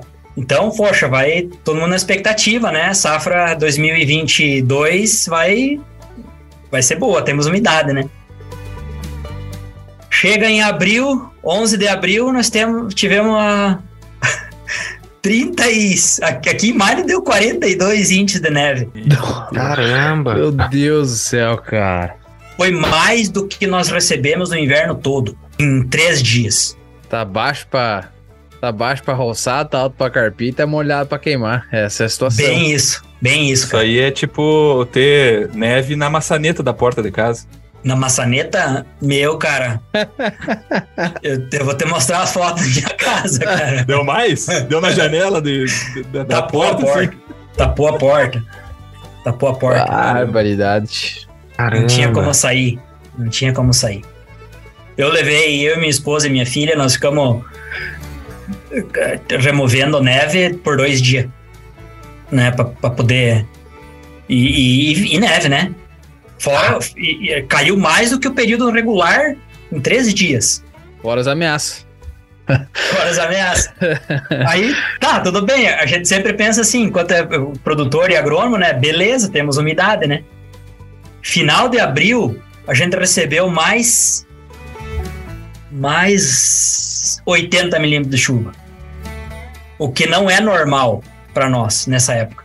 Nessa época aí é 40 milímetros, tanto em outubro quanto em, em abril, entendeu? Aí, quem é que consegue entrar para plantar, cara? Tá louco. Não tinha. Aí começou o excesso de umidade, né? Passou abril, passou maio, mais ou menos na metade de maio para frente que começou a começou a, a- a normalizar. Foi Né? um ano bom pra quem conseguiu colocar umas planos de cobertura, né? Da ajuda a dar uma secada, né? Foi, cara. E outra, para aqueles que, te, que conseguiram entrar e, e plantar antes de cair a, a, a Blizzard, né, a tempestade de neve, as, as melhores as melhor lavouras que eu vi foram essas. Pá, tinha, tinha lavoura boa mesmo, né? O, o- Tinha, O, nossa. o, o report lá do relatório do USDA mostrava, né? Que tinha lavouras muito boas na Dakota esse ano. É, do norte, né? tinha, É, as melhores da região nossa. Aqui, É, né? Se for é, pegar sem um dúvida. resumão, assim. É. Claro, eu tô falando antes da neve quem plantou cereal de inverno, né? Uhum. De aveia eh, e trigo, principalmente, né? Teve muito produtor que disse, não, eu, onde der para me entrar, eu vou. E plantaram até o, onde deu, né? Então, ne- ne- nessas, nessas condições aí, é, a cultura conseguiu so- sobressair bem, né? Porque ah, resiste, né? Acaba, acaba que, que a neve faz, o, faz aquela proteção térmica também. E, e- e, nossa, as melhores lavouras que eu vi foram as, as que foram plantadas eh, de cereais de inverno, foram plantadas antes, do, antes da, da, da tempestade, né? E aí começou encharcamento, né, cara? Porque daí encheu todo o, todo o perfil do solo. Nós temos aqui camada de impedimento à drenagem, né? Saturou. Frio, que daí também diminui a evaporação. E aí vai, né, cara? Começando a dar os deadlines, né, de, de, de, de, de, de plantio seguro, que acabou o deadline, depois tu não tem o que fazer, você tem que ir pro prevent, prevent planting. E aí, como é que você faz? Com todo o teu programa de rotação com 10, 15 culturas, Meu Deus. perdendo as datas de plantio. Ah, tá louco. Aí começa a dar o quê? Ó, eu tenho que mudar o grupo de maturação do meu milho. Liga pro vendedor, tem semente? Não tem mais? Nossa Eu tenho que Senhora. mudar quem troca soja por canola. Entendeu? Que é, que é o que aconteceu. Muito produtor de soja acabou indo para canola. Claro, né? A canola também tava com preço, ó. Canola e girassol, né? Estão com preço de mercado muito bom, né? Por causa, em parte, por causa da, da, da questão Ucrânia e Rússia, né? E, e, e aí que tu começa a, a, ver, eu não, aquele, aquele, aquela seção da minha área estava planejada para entrar soja, não posso entrar soja, o que, que eu vou plantar agora? Né? E se eu não consigo devolver a semente, ou sabe, tem todo, tem todo A esse- logística. essa logística, ou trocar cultivar, entendeu? É, Isso aí, cara, para mim, essa complexidade eu nunca tinha tido experiência antes, né? E a gente vê aqui pelo nosso campo experimental, porque aqui tem a parte das sementes, né? Então a gente tinha, então eu, eu em parte eu ajudo o pessoal daqui da fazenda pra, no, no, no planejamento, né, do de onde vai as culturas e, e tal. E aí como é que como é que tu ajusta? Nós, aqui nós temos cinco ou seis, cara. E como é que tu vai? Tu não pode entrar numa área de trigo, trigo sobre trigo. Por causa da doença. Tem área que tinha é, a pulses ano passado, você não pode entrar com pulses de novo. Porque você tem doença de solo. É um sistema bastante Entendeu? complexo, né? Bastante complexo. É, Bem interessante seu relato dessas, dessas complexidades e dificuldades, né, que vocês enfrentam aí na Dakota, né? No, e é bom do lado oeste do rio, né? Vamos, vamos trazer assim. É, é, é. E, embora, embora o pessoal da, da, da região do, do, do leste tiveram, assim, bem mais complicado, porque lá chove mais, eles tinham bastante água também né? Mas felizmente no finalzinho assim a gente conseguiu chegar, sabe? Uhum. É, pelos, você sabe melhor que eu, né? Vocês fizeram os, os reports aí do, no, no né, do, do, do, acompanhamento de safra, vocês perceberam que lá no finalzinho a gente conseguiu é, normalizar praticamente, né? Agora, em área que não foi plantada, cara, a gente teve a segunda maior da história de prevented planting foi, foram 2,4 milhões de acres. Botar aí um milhão e meio de hectares sem. Bastante coisa. O maior afetado foi o milho. Depois o trigo e depois a soja. Então, nós perdemos aí de área de milho por causa do Prevent Planting, nós perdemos aí 1 milhão e 200 acres. Então, aí vamos colocar 600 mil hectares de milho, reduziu. 250 de soja e mais ou menos 300 mil hectares de milho. Né? Se tu for nessa minha região que eu tô pro norte, ah, tem condados aqui que ficaram 60% do condado sem plantar. Ah, bastante. É. E você. e mesmo ali em julho, né, que eu tinha nas minhas andadas pelas lavouras, você encontrava água parada ainda, né? Água parada. Que ah, não, tá louco. Dificuldade. Não né? conseguiu né? drenar. É. é. E aí vem. Dificuldade muito grande. É. E aí, cara, outros, outros problemas. Então, o herbicida que foi aplicado em outubro, muitas áreas perdeu eficiência para controle de planta daninha. Você não tinha condições de entrar para fazer o pré-emergente aqui. Ah, mas tem avião. Tem avião, mas não é, não é todo mundo que, que acabou. Né? Não, então eu vou pular o pré, porque também tem isso, né? Tu vai colocar o pré, e aí que cultura que eu vou colocar depois? Se eu faço o pré aqui, não dá para entrar com. É, entende? É, ah, não, é complexo, né? Complexo. Você amarrar tudo isso, cara, é muito complicado. Então começou a ter problema sério de controle da planta daninha nessa safra, né? Ano passado por causa da seca, esse ano por causa do excesso de chuva, que também o herbicida perdeu eficiência, né? Por causa que, que acabou lav, lavando, né? O herbicida, digamos assim. E, e outra porque tu não conseguia entrar, né?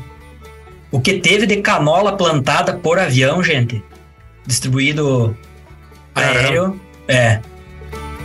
Né? É, Canola, então ter... interessante. É. Como canola... é que é o estabelecimento disso? Se estabelece bem? Tinha umidade também, né? Então. É, tem umidade. Então ele não poderia entrar com a plantadeira, né? Que as air seeders são, né? Você entra com um trator aí de 620 cavalos, com esteira. É, a air seeder é, são máquinas, né? Maior, pesadas, né? né? Maiores, né? Então, o que que eles fazem? O que eles fizeram? Passa, vai com o avião, faz a distribuição e aí entra com o com o Harrow, que é como é que eu vou falar isso em português, cara? Basicamente é um implemento que tem umas hastes só. Ah, sim. É, ele remove é. tipo os torão da. Eu usei, eu passei isso aí, mas não lembrava, não sei ter, é. traduzir também. Eu muito operei esse negócio. É. Então, é, o segredo é você passar umas duas ou três vezes para incorporar leve. Porque a canola é semente muito pequena, você não pode incorporar muito fundo, né? Então, passa duas a três vezes. No Canadá se faz muito disso. Tá? Em Manitoba o pessoal faz muito disso. Aqui, a única questão toda que o pessoal ficou inseguro foi por causa se os, os, as empresas de seguro iriam aceitar ou não. Né? Então teve muito produtor ligando, né? E a gente falou: não, você pode fazer, desde que você faça dessa maneira e converse com o teu agente de seguro, né? Então teve muito produtor que, que foi na canola dessa maneira. Teve soja plantada com um avião também. É, infelizmente, vamos dizer assim, eu sou uma pessoa, para mim soja soja tem que ser plantada que nem milho, né? É, espaçada igualmente, né? Mesmo cuidado. É, essa é, uniforme. É, tem que ser. Eu, eu, para mim, meu padrão seria esse, né? Mas aí você vê uma soja plantada no avião, meu amigo. Tá? É, assim. Que doideira. Não estamos falando de boa coisa, né? E. Enfim, e aí agora, na metade da safra aí, agora que a gente teve, né, colheita, então a gente teve, felizmente, produtividade muito boa. Aqui um estado que não, na nossa região, ou até o estado inteiro, daria para dizer, a gente não tem muito problema com doenças, né? Por causa do clima. Então, você não... não é, é a gente consegue fazer uma cultura ou fazer uma, uma safra com pouco investimento. Né? Quando veio o pessoal de Iowa aqui mas mês passado fizeram uma visita a gente tava conversando, né, e tal. A média para a gente investir aqui numa cultura é 300, 300, 350 dólares por, por acre. O milho em Iowa, a gente tá falando em 800. Milho no Nebraska, talvez, tá falando em 1.000, 1.200. Entendeu? Então a gente tem uma margem maior aqui porque o investimento, o nível de investimento é um pouco menor, né, de, para se produzir, né, o que a gente produz aqui, né. O não, mas é, é um baita relato, tá louco? A gente vinha atrás desse dessa informação, desse né? relato mais refinado, é, porque a gente, como vem falando, a gente vai muito pelo relatório do SDA, né, do USDA, e, e ouvir de, de ti, assim, que tá aí né, confirmar algumas coisas que o relatório traz, mas outras que o relatório não conta, são números ali, né? Agora, como que tu é. traduz aqueles números vindo do campo, né? Direto do campo, como tu falou, é foi muito muito interessante e tenho certeza aí que não apenas nós aqui que estamos conversando, mas nossos ouvintes aí vão, vão gostar bastante aí de ter aprendido mais sobre o, os sistemas aí de cultivo da Dakota do Norte. Te agradeço muito aí, Leandro, por, por nos contar bastante. A gente podia ficar conversando aqui, Ixi, é, olha. Eu tinha umas 40 é... perguntas engatilhadas aqui.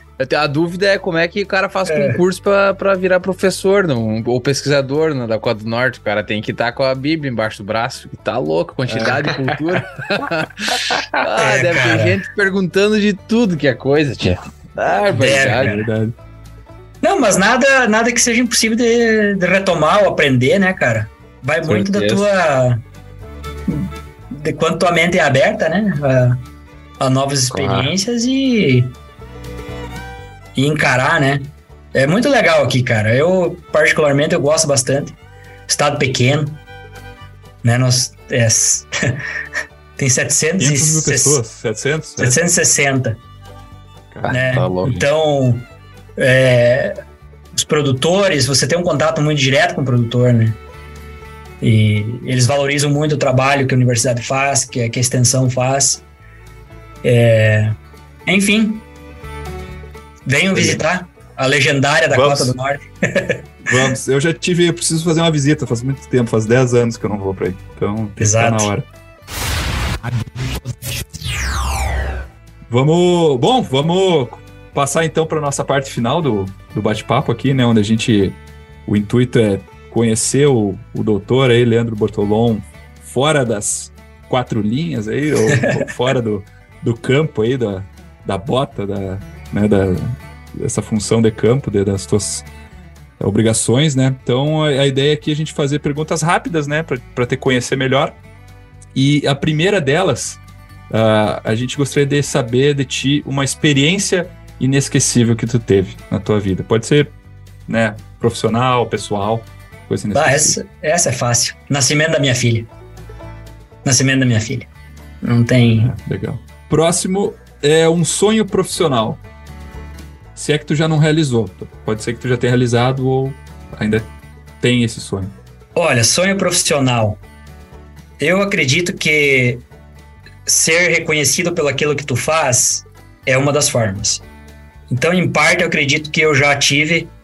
Um deles foi em 2009, quando eu recebi o prêmio do IPNI. Eu acho que fui o primeiro, acho que fui- na época eu fui o primeiro brasileiro no Brasil recebendo. O outro foi o Eduardo, que hoje trabalha na. Acho que é o na Felipe fundação- Carmona também recebeu esse prêmio, né? Recebeu em 2010, dois, depois de mim, no ano seguinte. E o outro eu recebi em 2011 um reconhecimento da própria URGS. Depois de eu ter saído de lá. Então. é, E.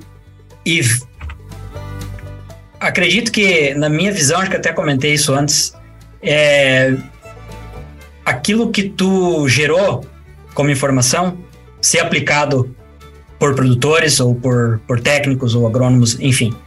Eu acho que esse sonho profissional, eu acredito que em parte eu realizei, mas eu espero é, realizar ainda mais.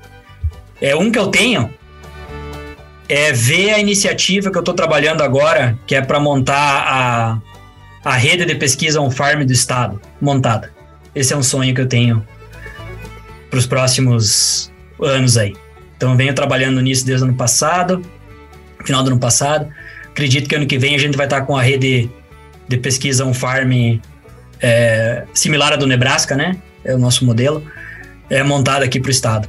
Só coloca na minha lista esse aí. Perfeito. Um hobby? Ah, andar de bicicleta e fazer caminhada. No principalmente em parques nacionais. Daqui, né, daqui do- porque aí, aí tu tem só três meses, né, pra fazer isso. Isso. Ah, ô, cara, snowshoeing! ah, Tem que ir não! pro Parque Nacional, porque ali é três meses que o cara consegue dar uma o pedalada. cara veio pra derrubar o convidado, tio. Tá louco? É, eu Tem que sair. eu já morei lá, né? Eu sei é. É. Não, mas, mas tem o- a parte do snowshoeing, né? Que é você fazer então as caminhadas no- na neve. Não me encorajei ainda no passado, mas ano que vem. Pô, Mas é um hobby que eu, minha, minha esposa e minha filha, a gente gosta é, é conhecer Parque Nacional. Né? Então, fazer caminhada e quando dá pra levar bike, leva bike pra dar umas pedaladas e deu. muito legal. Ah, agora, agora eu acho que essa aqui vai. Nós vamos seguir a estatística, mas. Comida preferida. churrasco, né, tia? é, churrasco, não tem, cara. É, não tem. Churrasco. Não. Isso aí. E lugar preferido. Aqui é onde tu gosta de estar. De, de- gosta de estar, assim. Cara, eu. Eu gosto de estar onde minha esposa e minha filha estão. Entendeu? Então, se eles estão comigo e eu tô com eles, tá beleza. Mas pra bater o meu sofá da minha sala, rapaz, não tem. Tá difícil. é o meu lugar preferido, é minha casa. É, legal. É. Legal que tu foi específico, né? O sofá, assim. Geralmente É, não, ah. casa. É. Bom. E agora sim, agora o lugar mais legal que tu já visitou. Mais legal. Ah, cara, o Yellowstone National Park. Ah, deve ser massa. Putz. Eu tô esperando o Rafael vir nos visitar aí pra nós poder ir pro Yellowstone. É, É, tem os dois parques, né? Montana. É, o Yellowstone e o Grand Teton. Grand Teton. Nossa, É, eu é, gostei mais mim- do Grand Teton, cara. Eu também, eu também. Prefiro, por isso que eu puxei pra, pra, pra, pra, pra falar esse aí, né? Mas pra mim é, é Yellowstone e Grand Teton. Bom demais. Estilo de música preferida. Tchê, eu não tenho estilo preferido. Eu- se a música toca e eu gosto, vai embora. Então eu não tenho assim, não sou atachado, atachado um, um, um estilo não, cara. Embora tenha ouvido mais country music aqui recentemente. Bota country music aí. Vamos. Pode ser. E time de futebol ainda acompanha? Tem um time preferido? Eu, tem mais de um? Tem mais time de futebol além do Grêmio? me devolveu agora. Me devolveu. Essa, essa tu não esperava, né? Me devolveu. Muito Não, se vocês ah, quiserem louco, chamar de time hoje, né? Nós estamos na segundona, mas estamos votando ainda, não interessa. Tu quer que a gente assuma o papel de host hoje aqui, Alexandre? que barbaridade. Tá louco, tia. Quem é gremista aí? Ah, mas a maioria, maioria né? Como não, sempre. beleza. 75%. Só eu, só eu solitário. Não, sem, sem muitas delongas, o time preferido, o time do futebol é o Grêmio. Né? Mas a gente, a gente sabe que a gente tá na segunda divisão. Eu não acompanho muito, tá? Sei que tá na segunda divisão, mas eu sempre vejo que é uma oportunidade que o Grêmio dá dos outros times poder alcançar o que a gente já conquistou. Esse é o melhor, esse é o melhor gremista. esse é o melhor tipo de gremista que tem. A gente não está lá porque a gente quer, a gente está por opção. Eu vou, eu, eu já vou pular a última pergunta, porque a última pergunta é uma fraqueza, já está explicada a fraqueza já. Né? Ah, já tá virando. não, não, Brincadeiras à parte. Uh, essa última pergunta, na verdade, é uma fraqueza. A gente gosta de ouvir, assim, a gente procura ouvir ponto, aquela característica que a gente luta para superar, né? Ou a gente tenta diminuir aquele impacto na nossa vida. Então, a fraqueza que tu considera que é a tua principal. Cara, para mim, é, eu não tenho a capacidade de dizer não, entendeu? Então, dizer não é, para acabar priorizando ou dando mais atenção para algumas coisas que são mais importantes. E eu acredito que isso afeta todos nós que somos cientistas, cara. Entendeu? A gente, a gente tem por princípio e eu vou dizer até agrônomo. Agrônomo também não sabe dizer. A gente que é agrônomo, cientista, eu acho que a nossa área não lidar bem com o saber dizer não. Então, para mim, é uma fraqueza, porque muitas vezes eu acabo me sobrecarregando, né? De, com, com muitas, muitas coisas. É difícil de não cumprir prazo, mas você acaba se colocando numa situação que tu tem que trabalhar 30 horas é, para acabar atendendo aquilo ali. Entendeu? Então eu acredito, talvez seja uma fraqueza, sabe? Eu considero uma fraqueza o fato de a gente não, não, de eu não conseguir dizer, dizer mais nãos do que eu deveria. Perfeitamente. Acho que também aqui teve bastante convidados que falaram essa fraqueza aí, né? É, acho que a gente compartilha muito dessa tua fraqueza aí, com certeza. Bom, mas Leandro, queria começar aqui então te agradecendo muito pela tua participação no nosso podcast hoje, nesse episódio especial, falando sobre a tua, tua trajetória da Cota do Norte, toda a complexidade que existe, não só na, na questão dos cultivos, mas também na tua tomada de decisão de vir para cá, né? Foi muito legal de ouvir de ti e entender os motivos que levaram a isso e também uh, como foram né, as últimas safras. Acho que a gente aprendeu bastante. Queria mais uma vez te agradecer pela disponibilidade. Foi uma coisa que a gente combinou assim nos últimos dois dias, né? E, e, e aconteceu. E, então é muito legal tu poder estar tá conosco hoje. Carlos, Rafael, fiquem à vontade aí de suas palavras. Só agradecer um intensivão em Dakota do Norte aqui, né? Aprender como é diversificado e como é complexo, né? A gente está aqui, enfim, no Kansas, a gente tem nossas dificuldades, mas é sempre bom conhecer as dificuldades dos outros também, né? Entender que. E, e aí que acho que entra muito o AgroConnect, né? A gente traz essa informação é, é, os Estados Unidos não é só Iowa, não é só Illinois. Tem muita diversidade, é, tem muita coisa diferente acontecendo. Às vezes chuva é bom para um, é ruim para outro e por aí vai, né? Então, Leandro, só te agradecer por ter trazido tudo isso, né? É, na tua voz para dentro do AgroConnect. Muito obrigado. É isso aí. É. Bom, a gente ficou uma hora conversando antes de iniciar a gravação do podcast. A gente passou aqui uma hora e meia é, conversando e, e, e, é óbvio, né, que tem muita coisa. Você ainda teria muita coisa interessante para compartilhar conosco. Foi um prazer uh, te conhecer, mesmo que virtual.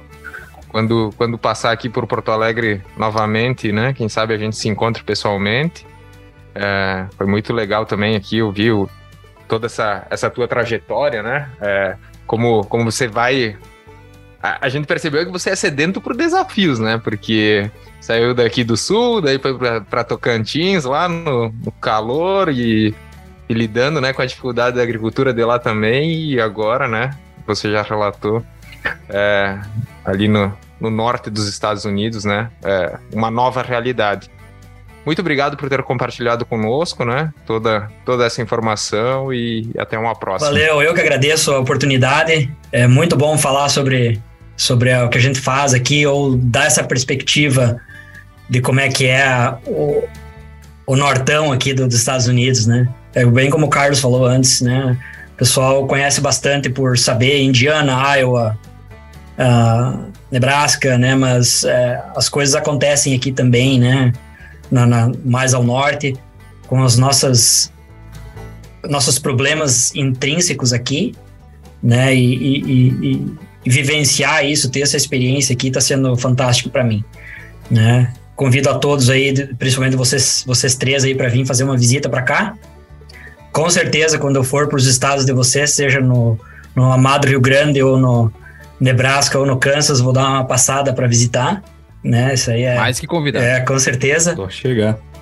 E, enfim, é muito legal conversar com vocês e, e, e trazer né, essa, essa minha experiência da, da legendária da Cota do Norte aí para vocês e para os ouvintes aí do, do Agro Connection.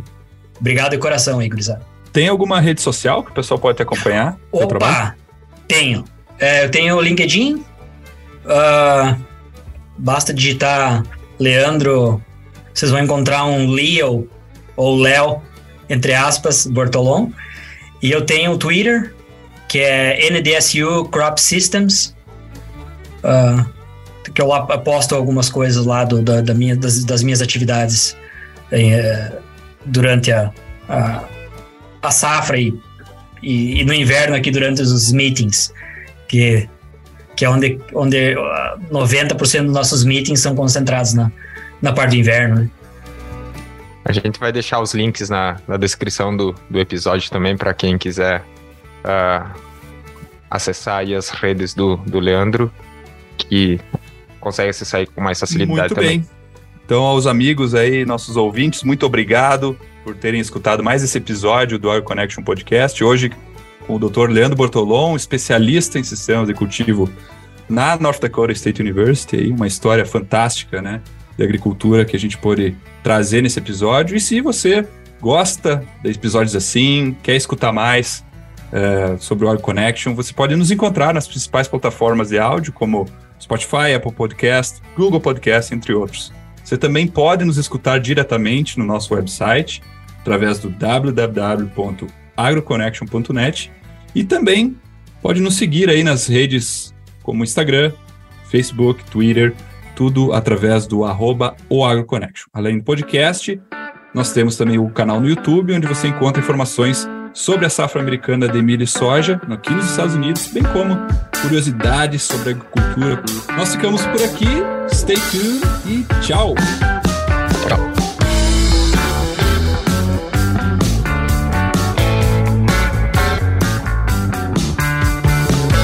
Você está ouvindo o podcast AgroConnection.